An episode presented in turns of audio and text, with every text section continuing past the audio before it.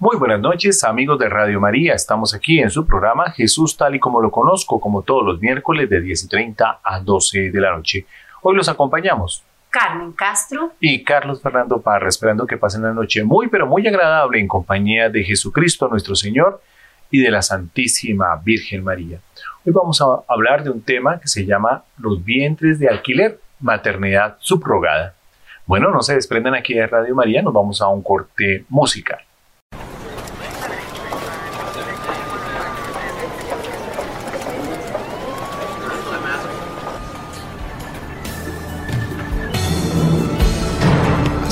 Quieras conmigo.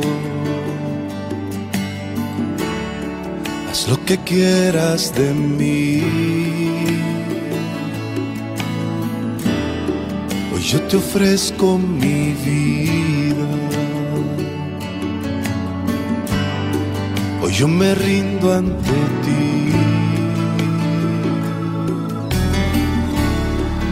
lo que quieras conmigo.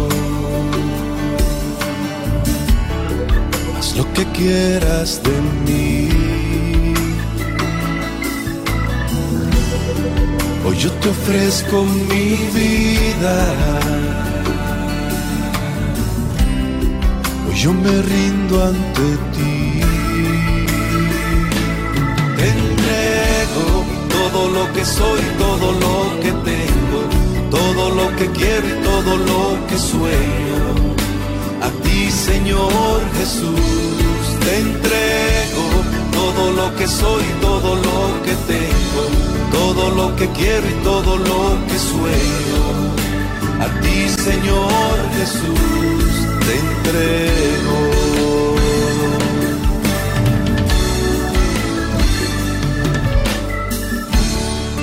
lo que quieras conmigo. Lo que quieras de mí. Hoy yo te ofrezco mi vida. Hoy yo me rindo ante ti. Haz lo que quieras conmigo. lo que quieras de mí. Hoy yo te ofrezco mi vida. Hoy yo me rindo ante ti. Te entrego todo lo que soy, todo lo que tengo, todo lo que quiero todo lo que sueño a ti, Señor Jesús,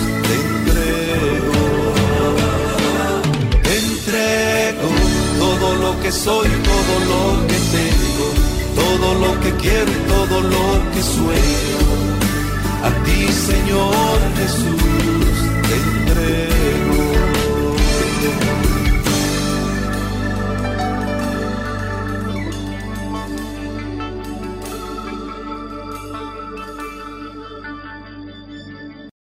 Radio María Colombia, una voz católica en sus hogares. Seguimos aquí en Jesús tal y como lo conozco, con un tema muy especial. Hoy vamos a hablar de los vientres de alquiler. Y vamos a iniciar con un texto tomado de la página escatholic.net que habla de los vientres de alquiler, maternidad subrogada, una nueva forma de explotación de la mujer y el tráfico de personas elaborado por Mujer, Madre y Profesional de Profesionales por la Ética en abril del 2015. Vamos a ver entonces este texto. La introducción nos dice lo siguiente. La maternidad de alquiler, más conocida como vientres de alquiler o gestación por sustitución, no constituye ningún progreso ni avance social por el contrario, es sino una nueva forma de explotación de la mujer y tráfico de personas, que convierte a los niños en productos comerciales. Supone, por tanto, una flagrante violación de la dignidad tanto de la madre como del niño.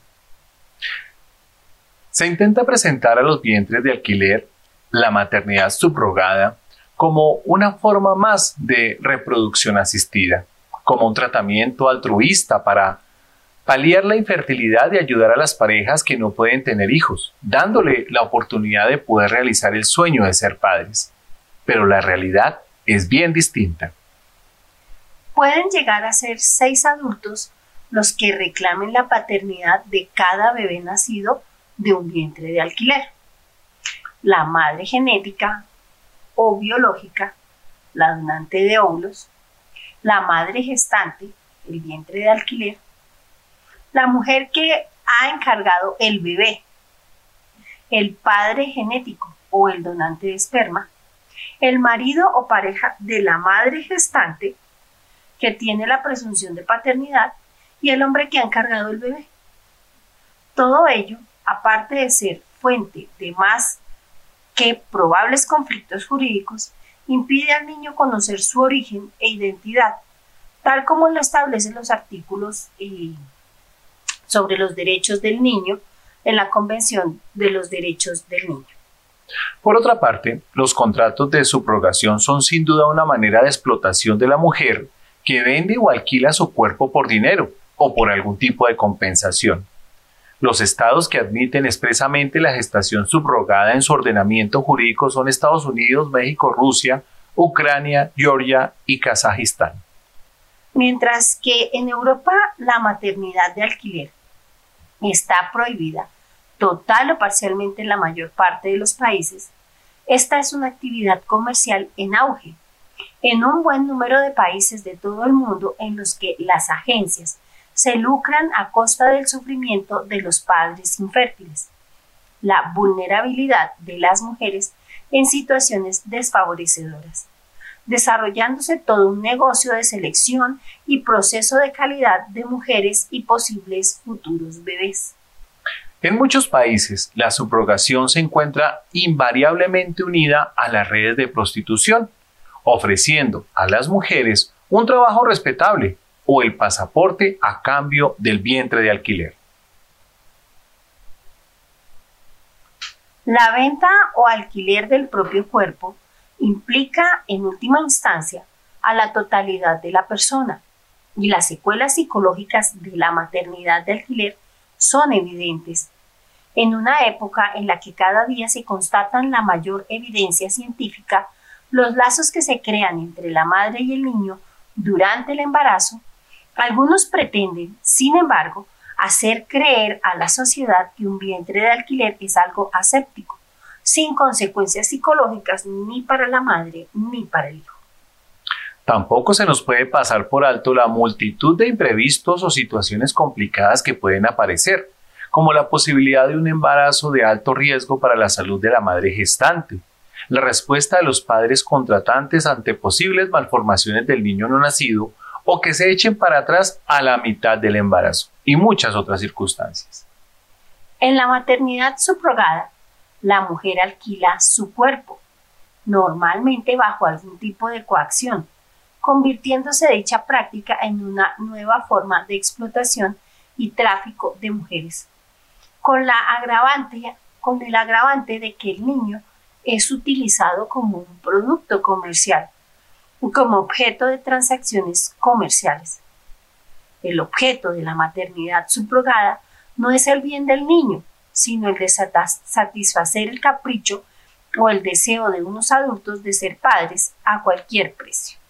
La, prohibición de inscribir a los niños obtenidos por la subrogación internacional en el registro civil a favor de los compradores es la manera más efectiva de disuadir los posibles padres de acudir a la maternidad de alquiler y así reducir el comercio de niños y el tráfico humano que esta práctica supone, hasta lograr su completa desaparición. La adopción sería entonces la vía legítima de ser padres por otros medios diferentes a la concepción y gestación. La maternidad de alquiler contradice un buen número de normas y disposiciones de la Unión Europea, especialmente las relaciones con la dignidad humana, la adopción, la protección de la mujer y de los niños y el tráfico de personas. Bueno, entonces vamos a leer qué es ser madre. También tomado de la página catholic.net. La mujer viene asociada con el Espíritu Santo y cuando históricamente quiso tomar morada en medio de los hombres, lo hizo con el corazón de una mujer. María, desde la Anunciación, se convierte no solo en madre, sino también en morada y en santuario del Espíritu.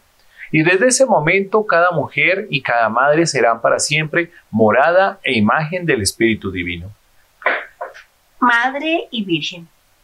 Cuando el padre José Kentenich, fundador del movimiento apostólico, explica la esencia de la mujer, lo eterno en ella, entonces utiliza distintas expresiones. Una de ellas dice que la mujer es madre y virgen. Eso vale para toda mujer, independiente de su estado de vida. También la mujer casada debe ser no solo madre, sino también virgen. Maternidad y virginidad se condicionan para la fecundidad plena del alma femenina por eso, una auténtica mujer y madre debe cultivar ambos principios. La maternidad es la donación de sí misma, el servicio, la preocupación por la vida, la entrega personal, abnegada y amorosa, el encuentro personal.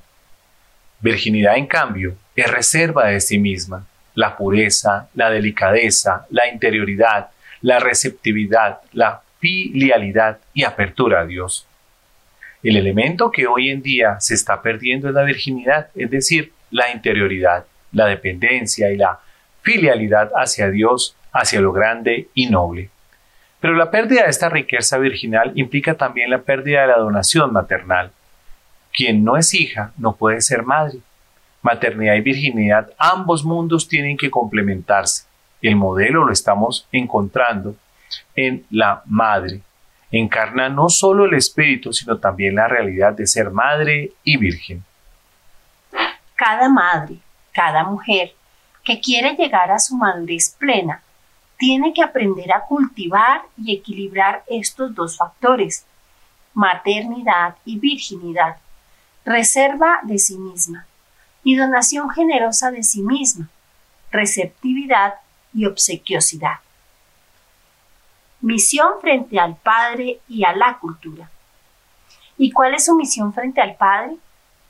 Entonces el padre Kentenich solía citar unas palabras de San Bernardo. El varón no es elevado ni redimido a no ser por la mujer.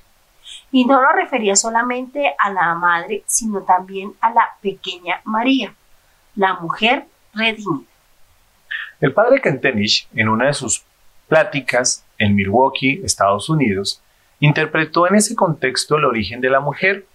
Como dice la escritura, cuando Dios hizo, al varón tomó tierra y después le dio su aliento. Por eso, ¿cómo aparece el varón? Es una unión entre tierra y espíritu, entre lo más bajo y lo más alto, entre el instinto y la inteligencia. Y entonces formó la mujer, de la costilla del hombre. ¿Y eso qué significa? Ella es un ser intermedio, entre lo más bajo y lo más alto, entre el instinto o inteligencia, sacado del corazón del hombre. ¿Cuál es por eso la grandeza de la mujer? Ella es el corazón de toda la creación. ¿Y que enseña eso al hombre? Que necesita un corazón. Que el centro del hombre es el corazón. Y la gran misión de la mujer y madre es contemplar al hombre mediante su corazón, pero también tiene que ser el corazón y el alma de toda cultura. Y lo eterno de la mujer es entonces simplemente su corazón, su corazón puro y entregado. Su aporte más central tiene que ser el corazón, símbolo de su amor y el cultivo de su corazón. Todo su trabajo dentro y fuera del hogar debe ser dirigido por el corazón, por el amor. Por eso la obra maestra en la educación de la mujer y de la madre es la educación del amor, la educación del corazón. Vamos entonces también a revisar el tema de la maternidad. Mujer, madre y maternidad son inseparables. Esto está escrito por Ana Teresa López de Yergo. La fuente yoinfluyo.com. Cualidades de la maternidad. Una manifestación de la gran diferencia de la especie humana y otras especies vivas es la invención de las palabras. Ellas muestran lo más característico de aquello que representan. También diferencian a otros. A veces viene bien revisar cómo se originan para valorarlas y darles el uso adecuado. Para eso está el diccionario de la lengua. Una de esas palabras es madre, gracias a que se festeja normalmente en diferentes países y normalmente en un mismo mes, el Día de la Madre, conviene detenernos en ella. El diccionario nos dice, hembra que ha parido, hembra respecto a su hijo o hijos. En algunas instituciones, mujer a cuyo cargo está parte o todo el gobierno, mujer anciana de un pueblo, matriz en la que se desarrolla un feto. De esta última acepción surge la palabra maternidad. Por lo tanto, lo esencial en una madre es originar vida, encargarse de aquellos que engendran, no solo llevar delantera en años, sino en sabiduría. Esto advierte un modo de ser, un modo de estar, una capacidad intrínseca que aflora de muy diversos modos. Mujer, madre y maternidad son inseparables. Por eso queremos compartir con ustedes este, estas definiciones porque cuando estamos hablando del alquiler de vientres, pues obviamente después de que nace el niño, es separado ese niño de quien le dio la vida, ¿cierto? Y entonces allí es donde tenemos nosotros que entrar a mirar que definitivamente no es una práctica y no está de acuerdo a la ética y a lo que la Iglesia Católica piensa.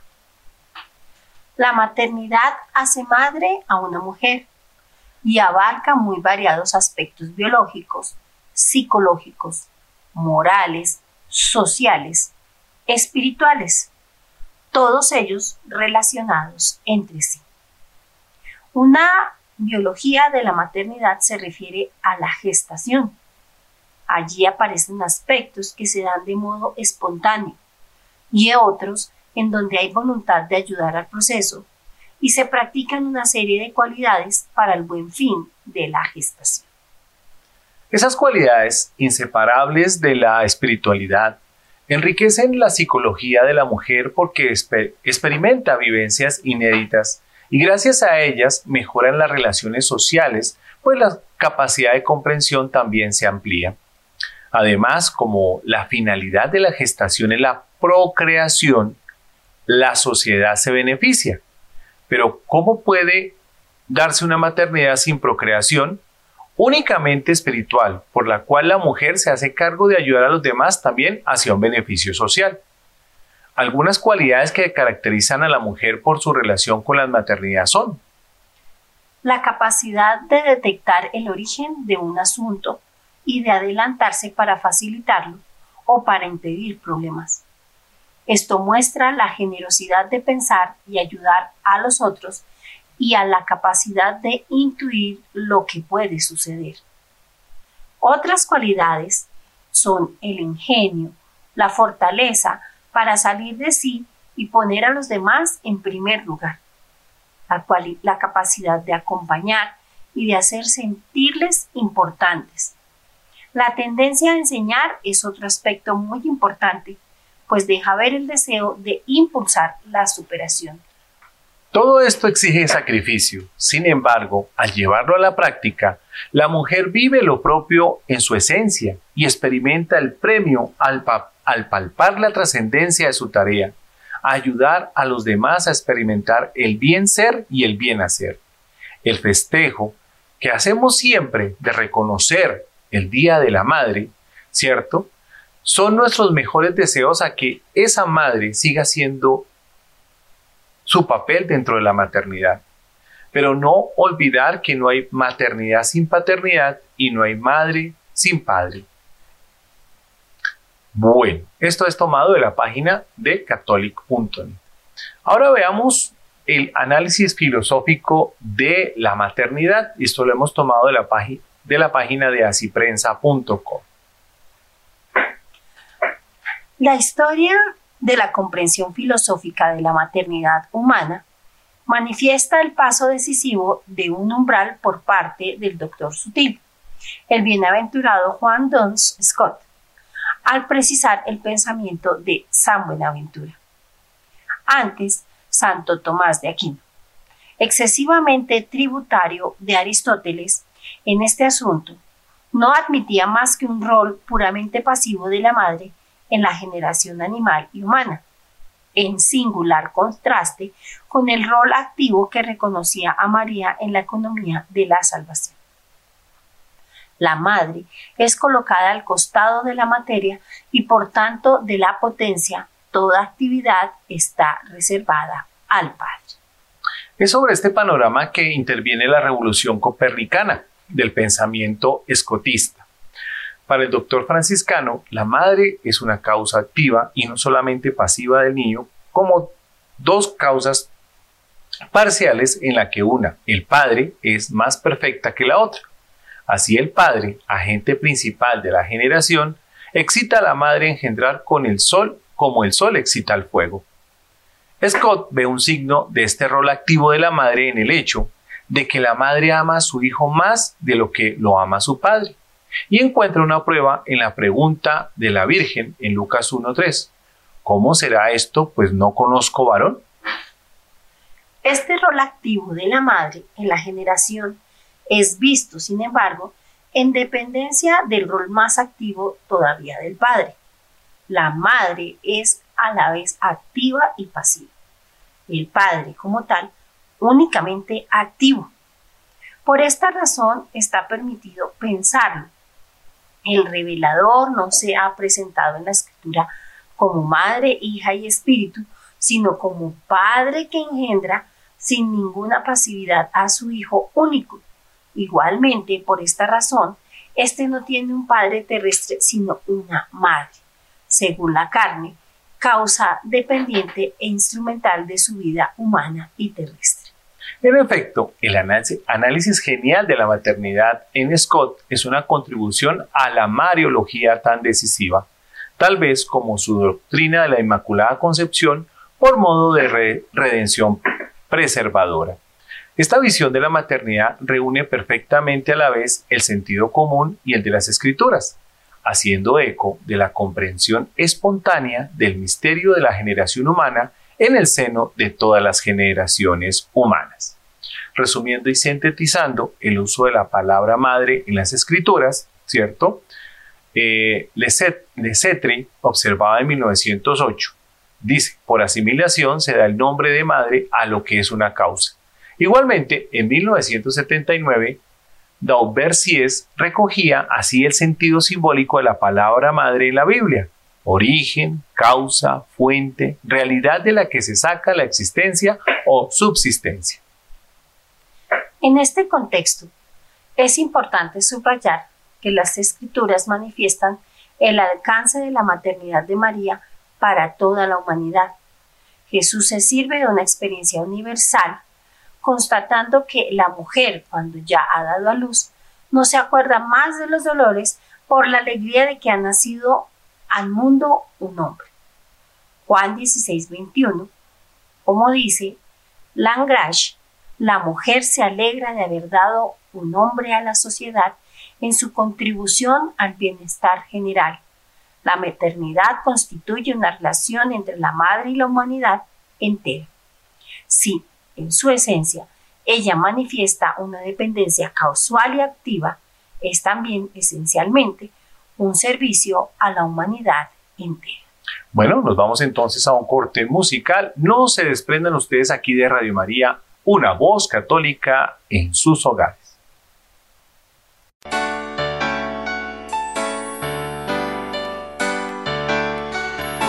Señor, creemos en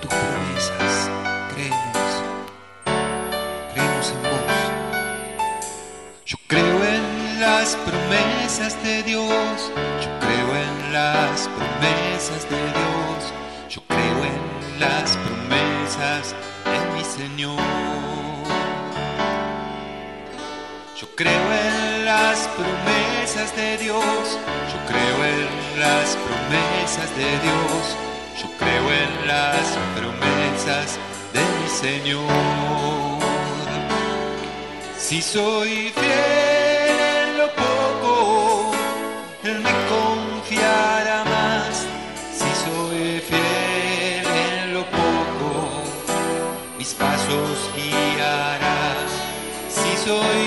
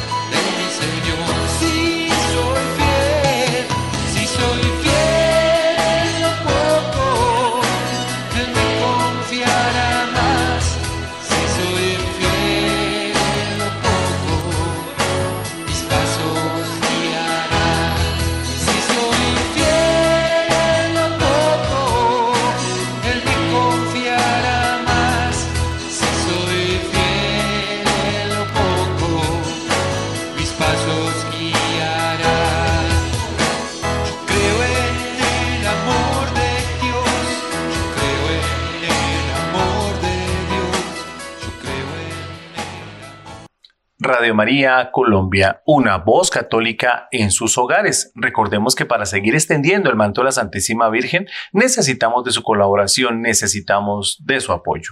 Inscríbase en el libro de oro y realice su donación a través de la página radiomariacol.org. En la sección de donaciones usted puede hacer su donación a través de cualquier medio de pago digital. Bueno, continuamos aquí en Jesús tal y como lo conozco hablando de el vientre de alquiler. Y vamos a ver qué nos dijo el Papa Francisco en junio de 2022. En junio de 2022, el Papa Francisco dice que el vientre de alquiler es una práctica inhumana. Advirtió que la dignidad humana está siendo amenazada por la práctica inhumana del llamado vientre de alquiler, ya que se explota a las mujeres y se trata a los niños como mercancía.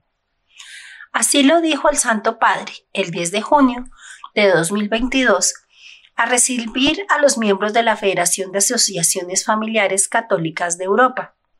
En su discurso, el Papa Francisco lamentó la práctica del vientre de alquiler y pidió defender la dignidad de la persona humana. La dignidad de hombres y mujeres también se ve amenazada por la práctica inhumana y cada vez más extendida del vientre de alquiler, en la que se explota a las mujeres, casi siempre pobres, y se trata a los niños como mercancía, dijo el Papa. Además, el Santo Padre lamentó la plaga de la pornografía que debe de ser denunciada como una amenaza contra la salud pública porque es un ataque permanente a la dignidad del hombre y de la mujer. Asimismo, el Papa Francisco indicó que los estados tienen el deber de eliminar los obstáculos a la generatividad de las familias y reconocer que la familia es un bien común que debe ser recompensado con consecuencias naturales positivas para todos. En esta línea, El Santo Padre citó una declaración de octubre del 2021 de esta federación que explicó que tener hijos nunca debe considerarse una falta de responsabilidad hacia la creación o sus recursos naturales. El concepto de huella ecológica no puede aplicarse a los niños ya que son un recurso indispensable para el futuro. Por el contrario, hay que abordar el consumismo y el individualismo considerando a las familias como el mejor ejemplo de optimización de recursos. Por ello el Papa recordó que el amor mutuo entre hombre y mujer es un reflejo del amor absoluto e indefectible con el que Dios ama al ser humano, destinado a ser fecundo y realizado en la obra común del orden social y el cuidado de la creación.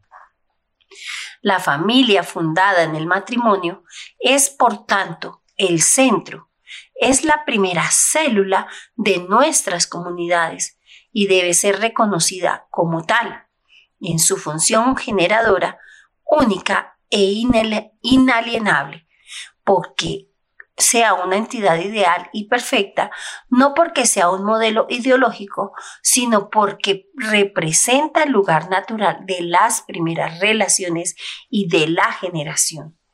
Cuando la familia acoge y se acerca a los demás, especialmente a los pobres y abandonados, es un símbolo, un testimonio, una participación en la maternidad de la Iglesia advirtió el Papa. Esto lo hemos tomado de la página de Así Prensa. Ahora, eh, este año, la Comisión Episcopal para los Laicos, Familia y Vida eh, hizo una nota sobre el tema de los vientres de alquiler o de la maternidad subrogada. Esto lo hemos tomado de la página de conferenciaepiscopal.es, Conferencia Episcopal Española. La Iglesia no cesa de proclamar el Evangelio de la vida, iluminando la obligación de todo Estado de respetar la dignidad de toda vida humana y la defensa de la misma desde el inicio hasta el final. Hoy, como siempre, la Iglesia quiere llevar el amor y la esperanza a la sociedad, a menudo oscurecida por el individualismo y la cosificación de la persona humana. Por eso, ante tanta tiniebla originada por las leyes injustas promulgadas contra la vida y la dignidad de todo ser humano, a la luz de la razón e iluminados por la fe, cumplimos el deber pastoral de recordar al pueblo de Dios, sacerdotes, consagrados y laicos, y a cuantos quieran escuchar con la mejor voluntad la enseñanza de la Iglesia, siempre en favor del hombre y de su dignidad. A favor de la dignidad la importancia y el significado de la vida humana exigen una fundada reflexión que busque su dignidad en el marco de un humanismo que sea fiel a la verdad del ser humano.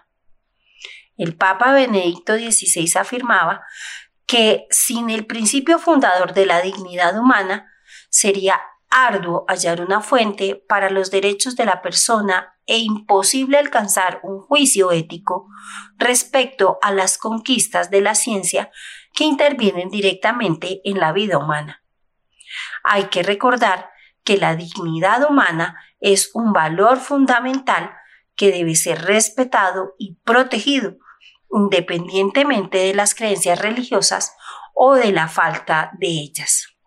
Cristo, a la luz de su encarnación, revela el sentido y el misterio del ser humano y su dignidad, y confirma a la razón su vocación trascendente y su anhelo de alcanzar la vida sin fin y la felicidad plena. Por eso, la relación de la persona con Dios es esencial para comprender su dignidad. Todo hombre representa una novedad, es único e irrepetible, la vida es un bien fundamental del hombre que vale por sí misma y que no está a disposición de nadie. Aspectos éticos de la maternidad sustitutiva. Son varios los documentos en los que la Iglesia se ha pronunciado sobre la maternidad sustitutiva o gestación subrogada, especialmente la instrucción Donum Vitae y la instrucción Dignitas Personae. De hecho, la instrucción Donum Vitae del Dicasterio para la Doctrina de la Fe define la maternidad sustitutiva del siguiente modo. La mujer que lleva la gestación de un embrión implantado en su útero que le es genéticamente ajeno, obtenido mediante la unión de gametos de donadores, con el compromiso de, de entregar el niño inmediatamente después del nacimiento a quien han encargado o contratado la gestación y la mujer que lleva la gestación de un embrión a cuya procreación ha colaborado con la donación de un óvulo propio fecundado mediante la inseminación con el esperma de un hombre diverso de su marido, con el compromiso de entregar el niño después de nacer a quien ha encargado o contratado la gestación. A la luz de dichos documentos, queremos destacar los siguientes aspectos éticos. La maternidad por subrogación es inequívocamente una nueva forma de explotación de la mujer, contraria a la dignidad de la persona humana, pues usa el cuerpo femenino y toda su persona, reduciéndola a ser una incubadora humana. En toda maternidad subrogada hay una fecundación artificial heteróloga, que es contraria a la unidad del matrimonio, a la dignidad de los esposos, a la vocación propia de los padres y al derecho de los hijos a ser concebidos y traídos al mundo en el matrimonio y por el matrimonio. Recordemos que el fin nunca justifica los medios y que toda persona humana es el fin en sí mismo. Negar estas verdades nos llevaría a afirmar que todo lo técnicamente posible se puede realizar y, a legitimizar la cosificación y el uso de unas personas por otras. A todo lo anterior se añade que con el llamado útero de alquiler se convierte la maternidad en objeto de comercio, que se compra y se vende. La mujer queda reducida a un simple instrumento, un útero a disposición del contratante, abriendo el camino a la explotación y a la comercialización de la persona humana. El contrato se culmina con la entrega del niño. Como afirma el Papa Francisco, la dignidad del hombre y de la mujer también se ven amenazadas por la práctica inhumana, cada vez más extendida del vientre de alquiler, en el que las mujeres casi siempre pobres son explotadas y se trata a los niños como mercancías. La vida como don y el interés superior del menor. Una vida humana es un don y no un derecho. La Iglesia reconoce la legitimidad del deseo de un hijo y comprende los sufrimientos de los cónyuges afligidos por el problema de la infertilidad. Sin embargo, ese deseo no puede ser antepuesto a la dignidad que posee una vida humana hasta el punto de someterla a un dominio absoluto. El deseo de un hijo no puede justificar la producción del mismo, así como el deseo de no tener un hijo ya concebido no puede justificar su abandono o destrucción. No existe un derecho a la procreación y por lo tanto un derecho al hijo la voluntad reproductiva no puede anular la gestación ni la maternidad. Recordemos lo que afirma la Conferencia Episcopal Española al decir que la separación entre la procreación y sexualidad representa una herida profunda a la naturaleza humana y a la familia.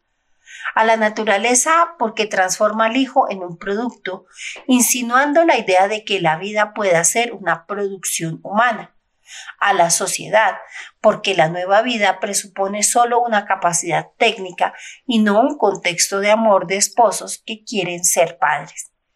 La familia natural es así deconstruida y reconstruida artificialmente de muchas formas, siguiendo los deseos de cada individuo. Esto implica que hay que favorecer los derechos del niño a una familia compuesta por un hombre y una mujer unidos por un pacto duradero de amor recíproco. El bien del niño. Ninguna vida humana debe ser considerada como un producto o un bien de consumo. La vida de ningún niño nunca debe ser tratada como algo sometido al tráfico y al comercio. Debería buscarse en primer lugar el bien del menor, y no que éste quede supeditado al deseo de los comitentes y a su decisión. Por otro lado, la posibilidad de abandono de los niños, real, sucedida en algunos países por partos gemelares, por patología o por preferencia de sexo, supone una grave marginación que atenta contra el principio de no discriminación del menor o de toda persona discapacitada. También debemos tener presente que cada vez que aparecen más datos científicos destacando la importancia que para la salud física y psicológica tiene la relación materno-filial en la gestación. Esto, por el bien del niño, nos obliga a ser aún más precavidos a la hora de aprobar los úteros de alquiler. Hay que priorizar el bien de los niños gestados por la maternidad subrogada, buscando la mejor solución acerca de su estatus jurídico, siendo conscientes que tienen toda la dignidad y merecen ser acogidos y respetados. Un niño, independientemente de cómo haya sido concebido, ha de ser amado y respetado en sus derechos. Teniendo presente que en la actualidad el derecho a decidir y el deseo sentido adquieren categoría jurídica al servicio de la construcción de un nuevo modelo social, para, que, para lo que es preciso de construir lo esencial del sistema vigente, es necesario recordar la afirmación de San Juan Pablo II para el futuro de la sociedad y el desarrollo de una sana democracia, urge pues descubrir de nuevo la existencia de los valores humanos y morales esenciales y originarios, que derivan de la verdad misma del ser humano y expresan y tutelan la dignidad de la persona. Son valores, por tanto, que ningún individuo, ninguna mayoría, ningún Estado nunca pueden crear, modificar o destruir, sino que deben solo reconocer, respetar y promover. Promover. Por eso creemos que es necesaria una legislación que impida esta práctica de la maternidad subrogada. Esto no lo, lo hemos leído de la página de la Conferencia Episcopal Española. Ahora entonces veamos eh, qué nos indica el texto, que continuamos con el texto que hemos venido leyendo sobre el tema de los bienes de alquiler como una forma de explotación, eh, tomado o fue escrito por Mujer Madre y Profesional de Profesionales por la Ética en abril de 2015. Vientres de alquiler como forma de explotación. La maternidad del alquiler supone a todas luces explotación y cosificación de seres humanos. El niño se convierte en un producto de mercado que se encarga, se compra, se vende e incluso se devuelve o se cambia si no satisface al cliente. Y la mujer que alquila su cuerpo convertido en un mero envase, un horno gestacional, todo ello da pie a un sinfín de formas de explotación, presión, comercialización y tráfico de seres humanos que se ceba especialmente en las mujeres de países pobres o menos desarrollados, que junto con los niños fruto de la subrogación son una vez más privadas de su dignidad y víctimas de situaciones injustas y de flagrante violación de los más básicos derechos humanos.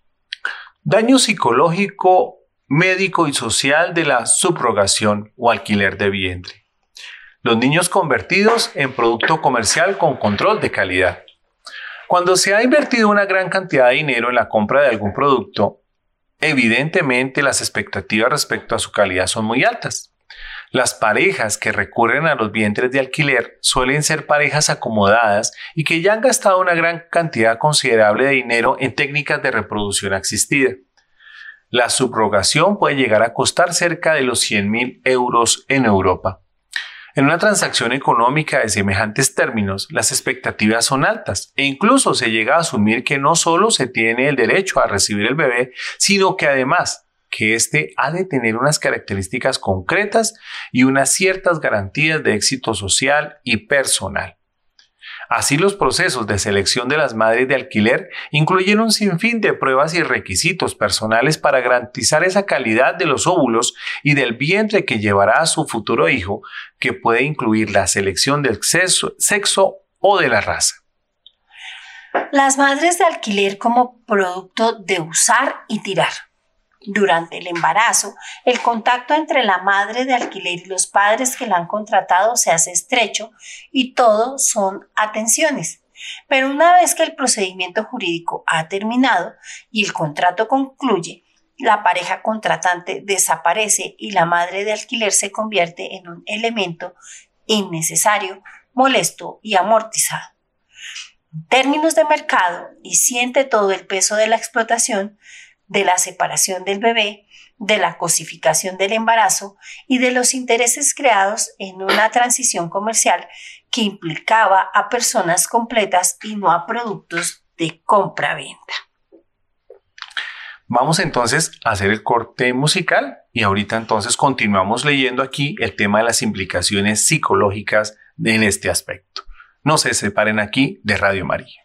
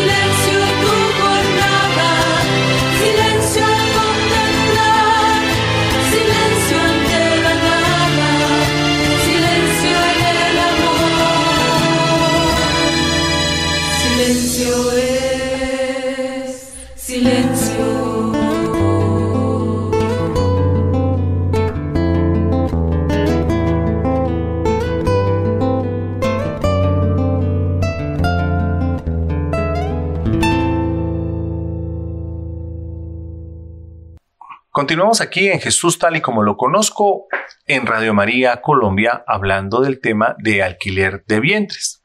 Estamos leyendo de un documento del tema de las implicaciones eh, psicológicas. El documento se llama Vientres de alquiler, maternidad subrogada, una nueva forma de explotación de la mujer y de tráfico de personas, elaborado por Mujer, Madre y Profesional de Profesionales por la Ética de abril del 2015. Este texto entonces eh, que vamos a compartir con ustedes es el tema de las implicaciones psicológicas. Dado que los procesos de vientres de alquiler son relativamente recientes, falta aún por determinar en qué medida afecta a los niños fruto de la subrogación. Desde hace décadas los expertos han insistido en la importancia de los lazos que se crean entre la madre y el hijo durante el embarazo y su importancia en el, fruto, en el futuro desarrollo del niño. Así pues, cabe presuponer que un embarazo considerado como un negocio y la relación con un hijo al que se renuncia de antemano y al que se considera como un producto y una fuente de ingresos puede afectar al correcto desarrollo psicológico del niño, más aún cuando sepa cuál es su origen. De la misma manera, el momento de la separación del bebé deja secuelas psicológicas aún cuando antes y durante el embarazo la madre de alquiler fuese claramente consciente de que no se trataba más de un negocio. En infinidad de casos, las madres de alquiler necesitan apoyo psicológico durante y después del embarazo. También los padres contratantes se ven sometidos a una fuerte presión psicológica, ya que durante el embarazo carecen de la certeza absoluta de que la madre de alquiler no se echará para atrás o alguno de los donantes reclame la custodia del niño. En muchos casos, la madre contratante necesita también apoyo psicológico o al menos unas condiciones psicológicas adecuadas para aceptar todo el proceso de la subrogación de una maternidad ajena a ella misma. La relación del padre contratante con la madre de alquiler es complicada, ya que ve a una mujer embarazada de su futuro hijo, pero con la que no tiene ninguna relación. Y en muchos casos también hay que contar con la situación psicológica del marido de la madre de alquiler si es el caso. Todo el proceso implica, en fin, situaciones extrañas, ajenas y contrarias a la naturaleza. Complicaciones imprevistas cuando el bebé se convierte en el producto no deseado de una transacción económica. Se han dado casos en los que el bebé presenta malformaciones y no era del sexo adecuado y han sido rechazados por los padres contratantes o han exigido que fuese abortado. Así, en el mes de agosto del 2014, una pareja homosexual de australianos dejó abandonado en Tailandia un bebé nacido con síndrome de Down, pero se llevaron a su gemela que nació sana. La madre de alquiler se quedó con el bebé enfermo a pesar de su situación económica y solicitó que se le devolviese a la niña sana, pero se le denegó y la niña se ha quedado con los dos hombres que la compraron. Puede darse también la paradoja de un bebé con dos madres, pero del que nadie quiere hacerse cargo. Cuando un bebé es fruto de una compra-venta, y por el que además se ha pagado una elevada suma de dinero, parece que lo esperable y por tanto exigible es que el bebé objeto del el contrato tenga una garantía de calidad o que se pueda devolver si uno no está satisfecho. Entonces veamos esas implicaciones. Realmente se piensa que esto es algo que la sociedad debería aceptar, pero no. Esto trae muchas implicaciones para cada una de las partes. De catholic.net eh, vamos a, a leer un artículo que nos habla de los cinco motivos por, por los que los vientres de alquiler ya son una práctica mafiosa. Esto está escrito por Javier Ordovás. La Asociación Española de Bioética, tras debatir sobre el tema, ha redactado hace dos años las cinco conclusiones por las cuales se opone a la maternidad subrogada y las han hecho públicas en su web. Que los vientres de alquiler son un negocio muy lucrativo. No es ninguna novedad. Pero este es el menor de los detalles de una práctica que se quiere legalizar en España a pesar de sus graves consecuencias. La Asociación Española de Bioética, tras debatir sobre el tema, ha redactado cinco conclusiones por las que se opone a la maternidad subrogada y las ha hecho eh, pública en su web. La primera de ellas es la maternidad por subrogación es inequívocamente una forma de explotación a la mujer, contraria a su dignidad al usar su cuerpo femenino y por tanto su persona como objeto negociable. Respecto a las mujeres subrogadas, el segundo punto nos dice que hay una serie de consecuencias negativas para ellas. La primera se relaciona con el vínculo de apego generado con el hijo durante la gestación y la obligación de tener que entregarlo al dar la luz. Esto significa que la madre es presionada psicológicamente a asumir desde el inicio que el hijo no es suyo y que no puede establecer ningún contacto con él. Además, finalizado el proceso, es habitual que se desentiendan de ella y no le presten atención necesaria ni la asistencia psicológica que requiere cuando se ha dado a luz y se ha de entregar al niño. Las segundas están con relación con los riesgos que conlleva todo el proceso y los derivados del parto para su salud. Además, es también negativo para la mujer en caso de embarazo múltiple, la obligación de participar en posibles prácticas abortivas de reducción fetal o de eliminación de fetos por motivos eugenésicos. Tercero, los vientres de alquiler son un negocio muy lucrativo.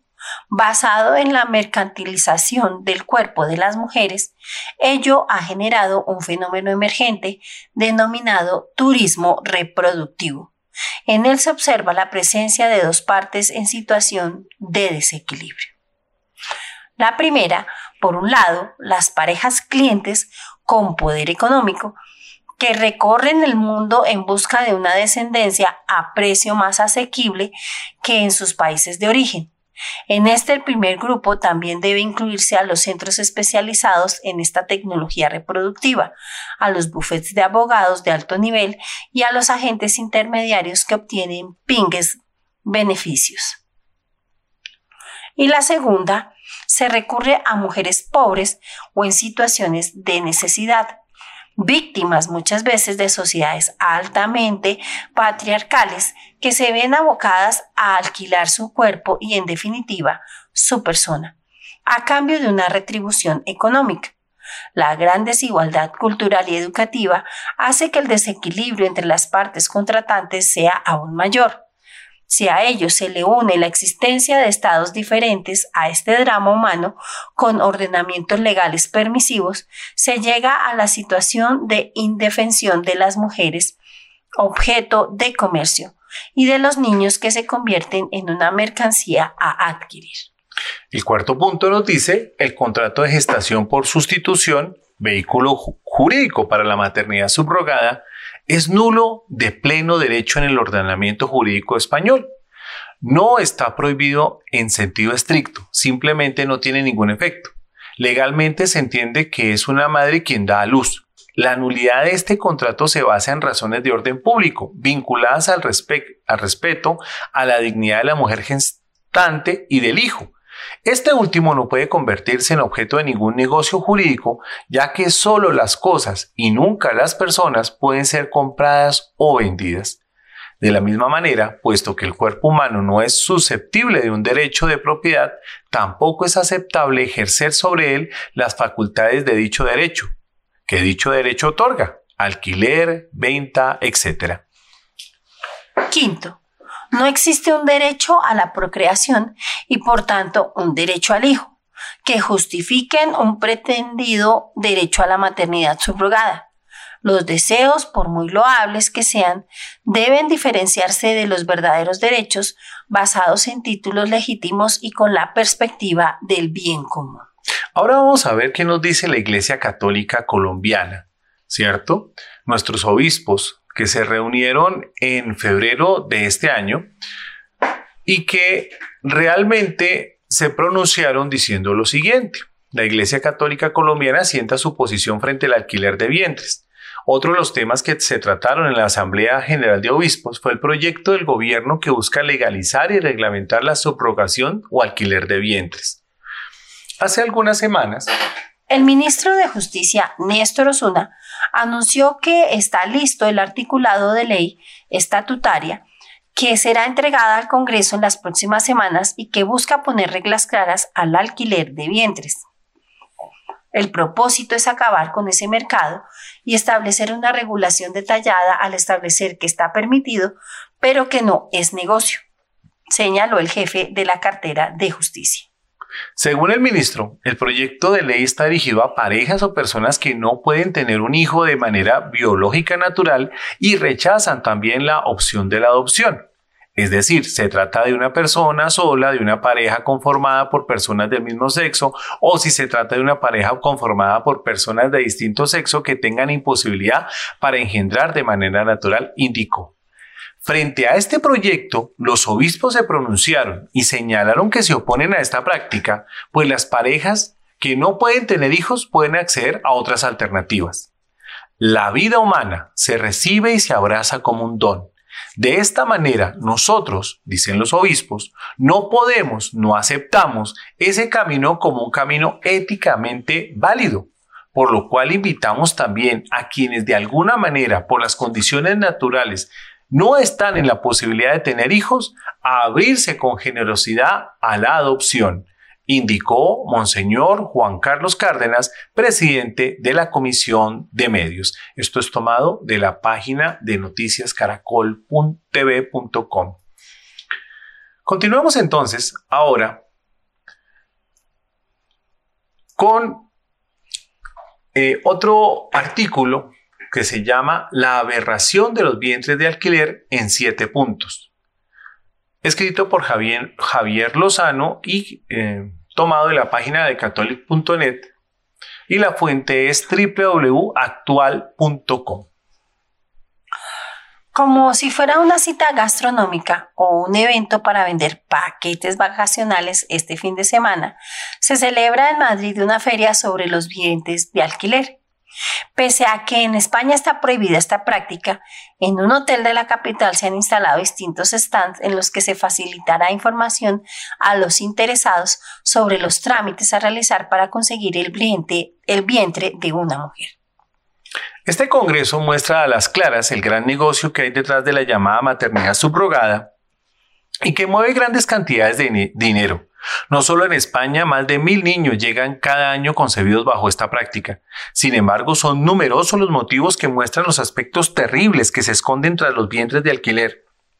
Motivo por el cual se está prohibiendo en muchos países y se ha unido grupos feministas con agrupaciones pro vida y pro familia. Estos son algunos de ellos. Un negocio millonario a costa de la vida humana. Tras los vientres de alquiler hay un enorme entramado económico que hace caja con la vida humana en el que el bebé acaba convirtiéndose en un objeto de compra-venta. Pese a que los defensores de la maternidad subrogada afirman que consiste en un acto altruista y así conseguir su legalización, la realidad es muy distinta. Cada año este negocio mueve cientos de millones de euros en Estados Unidos una pareja que quiere un hijo mediante, mediante esta técnica se puede llegar a gastar hasta 100 mil dólares, mientras que en Ucrania puede bajar hasta los 30 mil. Las empresas que están detrás de este negocio se aprovechan en una inmensa mayoría de los casos de mujeres que pasan graves problemas económicos y que ven una vía rápida para salir de su situación. En Estados Unidos una mujer puede cobrar entre 20 mil y 35 mil euros por utilizar su cuerpo para concebir un niño, mientras que en México la cantidad puede ser la mitad. La mujer es tratada como si fuera una fábrica. Las mujeres gestantes son utilizadas en este negocio como una mera factoría que fabrica bebés para otros. Muchas de estas madres han sido ya vientres de alquiler en ocasiones anteriores. Ni a los que pagan ni a los intermediarios les importa la situación de la mujer, ni el vínculo que como madre se genera durante los nueve meses que el bebé está en su seno. En este caso, lo importante es el aspecto comercial, y como en cualquier fábrica, que la producción sea buena y que la mujer cumpla su parte del contrato para el producto que sea justamente lo que se había contratado. Ni humanidad ni sentimiento y son tratadas así porque, como se relata en el punto anterior, las empresas se aprovechan de la situación de necesidad de muchas mujeres. Incluso en países como India o Nigeria se han hallado incluso granjas de mujeres. Tercero, las graves consecuelas que quedan para las mujeres. Cada vez son más numerosos los testimonios de las mujeres que han sido utilizadas como vientres de alquiler y que han vivido un infierno tras serles arrancados los bebés que han gestado durante nueve meses. La ciencia ha demostrado la profunda interrelación psíquica y física entre la mujer y el hijo durante el embarazo. Fui tratada como un útero de usar y tirar. Solo puedo decir que es un dolor que no se va, una herida que arde en todas las fibras de mi cuerpo y en mi corazón. La que así habla es Elisa Ana Gómez, una mujer que fue utilizada como vientre de alquiler por una pareja de homosexuales estadounidenses y que contó su testimonio en el Senado de Italia para alertar de todo lo que hay detrás de la subrogación. No había pensado en cómo me sentiría al tener una hija que me había sido arrancada de mis brazos. La quería con un anhelo que solo puedo describir como un fuego en mis huesos. Cuenta esta víctima de este negocio millonario. El bebé utilizado como mercancía. En los vientres de alquiler el bebé es un medio para contentar a unos contratantes, que piensan únicamente en su interés y no en el del menor. Además, los efectos negativos para el niño también son muy graves, pues la separación de su madre puede afectar al desarrollo psicológico del niño. La Federación de Familias Católicas de la Unión Europea también insiste en que el vínculo madre-hijo creado durante el embarazo puede acarrear el grave riesgo para la salud física y emocional del pequeño, tal y como recogen numerosos estudios científicos. Los vientres de alquiler se promueve la eugenesia. En el momento en el que el bebé es tratado como una mera mercancía, los compradores quieren elegir el producto que más les guste, y esto es lo que están haciendo las empresas que comercian con vientres de alquiler. Por ejemplo, la compañía británica Baby Bloom, que vende como punto estrella de su producto la selección del niño perfecto. Te animamos a establecer factores precisos como inteligencia, apariencia física y personalidad. Nuestro equipo de expertos se encargará de analizar los informes médicos y genéticos, afirma su web. Pero su actuación va más allá y ofrece óvulos de distintas categorías. Los de serie A son óvulos de mujeres especialmente bellas e inteligentes. Usted estipulará un contrato con la clínica y recibirá la garantía escrita de que el niño será perfecto. Esto es lo que ofrece, pero ¿qué pasa si no te gusta? Un embrión imperfecto no es, no es trasplantado. Si la imperfección se manifiesta más tarde, se interrumpe el embarazo. Usted tiene la plena garantía de recibir un niño en perfecta salud, agrega la empresa Baby Bloom. Sexto, una práctica provocada como tráfico de personas. Las familias católicas y las feministas, tan distantes ideológicamente entre sí, han encontrado un punto en común en su oposición a los vientres de alquiler. Tanto la Federación de Familias Católicas de la Unión Europea como el Partido Feminista denuncian el tráfico de personas. El niño es arrancado de los brazos de su madre y dado a otras personas a cambio de un dinero. Para el Partido Feminista, los vientres de alquiler suponen el riesgo real de tráfico de personas, el estado de necesidad que tienen las mujeres sometidas a la situación de alquilar su vientre a cambio de un precio que no deja de ser similar a la explotación sexual, denuncian las feministas. Y por último, un nuevo estilo de prostitución. Este punto tiene relación con el anterior porque también une a feministas y católicos. Para las feministas, los vientres de alquiler son una práctica no muy distante de la prostitución porque se comercia con seres humanos, se están vendiendo niños. En este sentido, añade que la Declaración Universal de los Derechos Humanos en ningún momento dice que exista el derecho a tener hijos, por lo que si la naturaleza no te ha dado los medios, se puede adoptar. Por ello considera que la maternidad subrogada se aprovecha de la precariedad de esas mujeres para gestar un hijo que luego les arrebatan. Bueno, nos vamos a un corte musical. No se desprenden aquí de Radio María.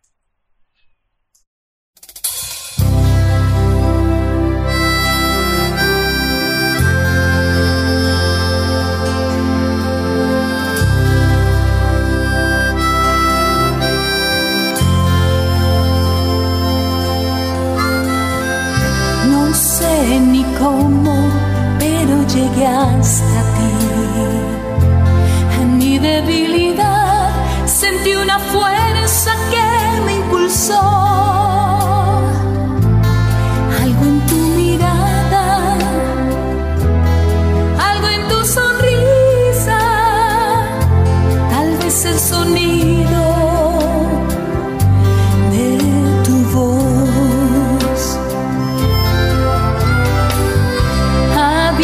pasado tantos años ya. Todo lo que tenía era una herida sin sanar. Pensé entre tanto ya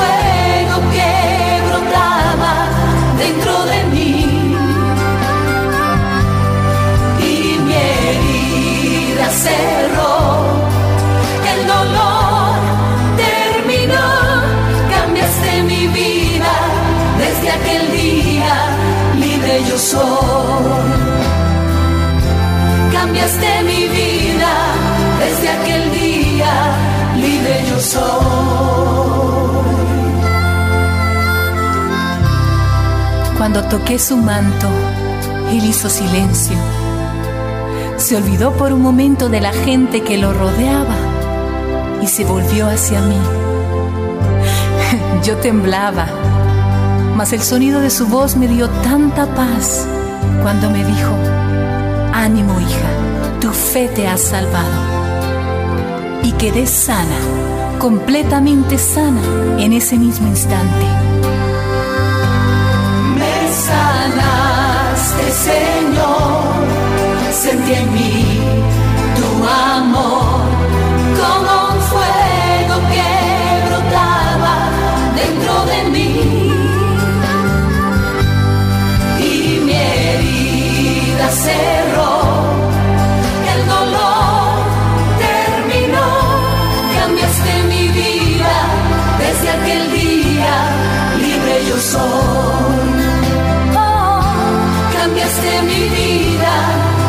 Aquel día, libre yo soy. Habían pasado tantos años ya.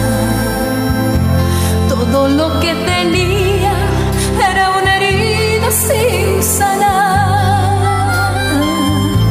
Pensé entre tanto llanto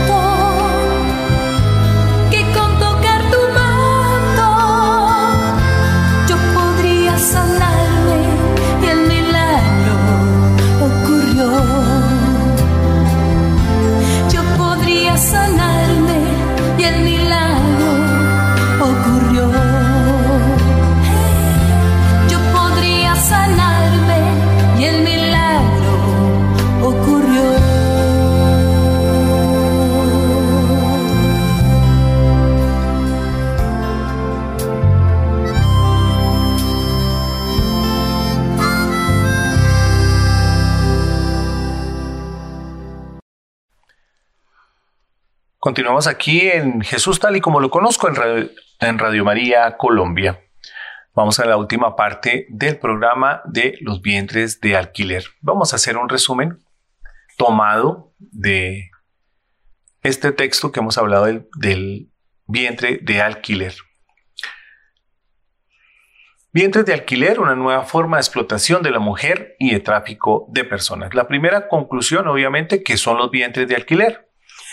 Los vientres de alquiler, también llamados maternidad subrogada o gestación por sustitución, es la transacción económica en la que una mujer alquila su útero para gestar un bebé, que puede tener con ella lazos genéticos o no, por el que va a recibir una compensación vulnerando derechos fundamentales y diversas legislaciones internacionales. ¿Por qué vulnera los derechos fundamentales y la dignidad tanto de la madre como del hijo? Los contratos de subrogación del útero son indiscutiblemente una manera de explotación de la mujer que vende o alquila su cuerpo por dinero o por algún otro tipo de compensación. En muchos países la subrogación se encuentra invariablemente unida a las redes de prostitución y a otras actividades delictivas. El niño se convierte en un mero producto comercial para satisfacer el capricho o deseo de unos adultos de ser padres y como tal se pueden exigir estándares de calidad y su devolución en caso de no cumplirlos. ¿Cuáles son las consecuencias para los distintos actores de la transacción consecuencia para el niño? Primero se convierte en un producto comercial con control de calidad. Cuando se ha invertido una gran cantidad de dinero en la compra de algún producto, evidentemente las expectativas respecto a su calidad son muy altas. E incluso se llega a asumir que no solo se tiene el derecho a recibir el bebé, sino además que se ha de tener unas características concretas y unas ciertas garantías de éxito social y personal. Segundo, impide al niño conocer su origen e identidad. Tal y como define el artículo 7 y 8 de la Convención sobre los Derechos del Niño, pueden llegar a ser adultos los que reclamen la paternidad de cada bebé nacido en un vientre de alquiler. Todo ello, aparte de ser fuente de más que probables conflictos jurídicos e impide al menor que conocer su identidad. Tercero, las posibles secuelas psicológicas. Dado desde que hace décadas los expertos han insistido en la importancia de los lazos que se crean entre la madre y el hijo durante el embarazo y su importancia en el futuro desarrollo del hijo, cabe presuponer que un embarazo considerado como un negocio y la relación con un hijo al que se renuncia de antemano, al que se considera como producto y una fuente de ingresos, puede afectar al correcto desarrollo psicológico del niño, más aún cuando sepa cuál es su origen. Consecuencias para la mujer que alquila su útero. El primero de ellos es que las madres de alquiler como un animal con pedigrí. Los procesos de selección de las madres de alquiler incluyen un sinfín de pruebas y requisitos personales para garantizar esa calidad de los óvulos y del vientre que llevará a su futuro hijo. Obviamente esto es degradar a la mujer, ¿no? Y el segundo son las madres de alquiler como producto de usar y tirar. Durante el embarazo, el contacto entre la madre de alquiler y los padres que han contratado se hace estrecho y todos son atenciones. Pero una vez que el procedimiento jurídico ha terminado y el contrato concluye, la pareja contratante desaparece y la madre de alquiler se convierte en un elemento innecesario, molesto y amortizado. En términos de mercado se siente todo el peso de la explotación, de la separación del bebé, de la cosificación del embarazo y de los intereses creados de una transacción comercial que implicaba a personas complejas y no a productos de compra-venta. Consecuencia para los padres compradores. También los padres contratantes se ven sometidos a una fuerte presión psicológica, ya que durante el embarazo carecen de la certeza absoluta de que la madre de alquiler no se echará para atrás o alguno de los donantes reclame la custodia del niño, sin olvidar las situaciones psicológicamente complejas que se dan entre padre contratante y la madre de alquiler o con el marido de esta si lo hay. Quinto, ¿existen complicaciones adicionales? Todo el proceso implica situaciones extrañas, ajenas y contrarias a la naturaleza que propician el abuso, la cosificación de seres humanos y dan lugar a infinidad de problemas éticos y legales. A esto se le han de unir complicaciones imprevistas como la posibilidad de un embarazo de alto riesgo para la salud de la madre gestante, la respuesta de los padres contratantes ante posibles malformaciones o que se echen atrás a mitad del embarazo hay ya casos en los que el bebé presentaba malformaciones o no era del sexo adecuado y han sido rechazados por los padres contratantes y han exigido que fuese abortado. Y para concluir, también pues queremos hacer una reflexión sobre María y la maternidad, tomado de la página diosceseofiller.org de mayo 12 de 2023. La Inmaculada Virgen María es el verdadero ícono de la maternidad para la Iglesia y para la humanidad. Ella ha estado presente como madre desde el principio del cristianismo. Está al pie de la cruz cuando Jesús muere. Está con los discípulos cuando nace la iglesia en Pentecostés. Y según la tradición, es asunta al cielo y coronada reina del cielo y de la tierra como madre de la iglesia. Las escrituras registran indiscutiblemente su presencia a lo largo de la vida de Jesús. Y, aunque su asunción y coronación no se registran en las escrituras, se deducen lógicamente a lo largo de los siglos. La Inmaculada Virgen María ha seguido estando presente en la vida de los fieles con innumerables apariciones a individuos, como su aparición en México como Nuestra Señora de Guadalupe. Con tantas realidades de nuestro tiempo, la maternidad no es bien venerada y comprendida por muchos en la sociedad, incluso dentro de la Iglesia. La maternidad, como tantos elementos de nuestro mundo moderno, se ha visto confundida por nuestra capacidad de manipular y moldear la vida según nuestra voluntad y no según la voluntad de Dios este es uno de los elementos más bellos del testimonio de María de Nazaret, que por su fiat es capacitada por la gracia de Dios para asumir el papel de Madre de Dios. El fiat voluntas tua de María, hágase tu voluntad, es su respuesta al mensaje del ángel Gabriel, y con ella establece el papel de la maternidad para sí misma y para todas las madres. Cuando una mujer se entrega generosamente en la maternidad, ya sea maternidad biológica, maternidad por adopción o maternidad espiritual, se hace eco de la hermosa respuesta de María al mensaje que recibe de Dios. La belleza de la humilde aceptación del plan de Dios por parte de María es un modelo para todas las mujeres y hombres de la comunidad humana. Bueno, hemos llegado entonces al final de nuestro programa. Los hemos acompañado en la noche de hoy. Carmen Castro y Carlos Fernando Parra, esperando que hayan pasado una noche muy, pero muy agradable en compañía de Jesucristo nuestro Señor y de la Santísima Virgen María. Sigan en sintonía de Radio María, una voz católica en sus hogares.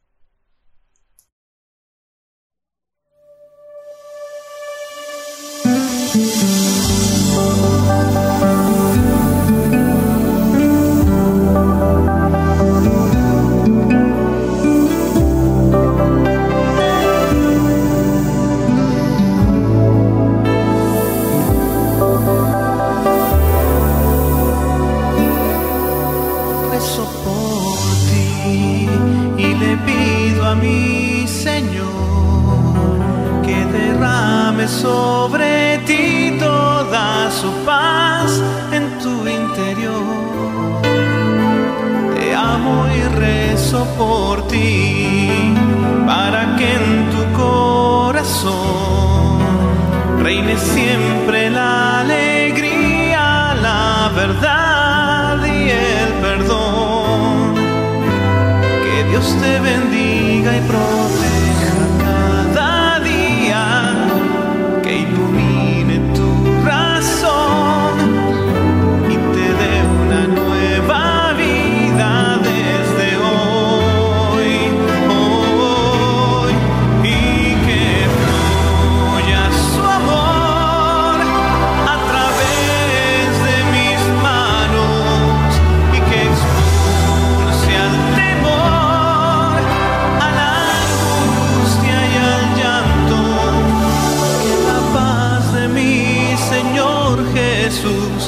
renueve a cada paso y que hoy mismo bañe con su luz las sombras de tu pasado.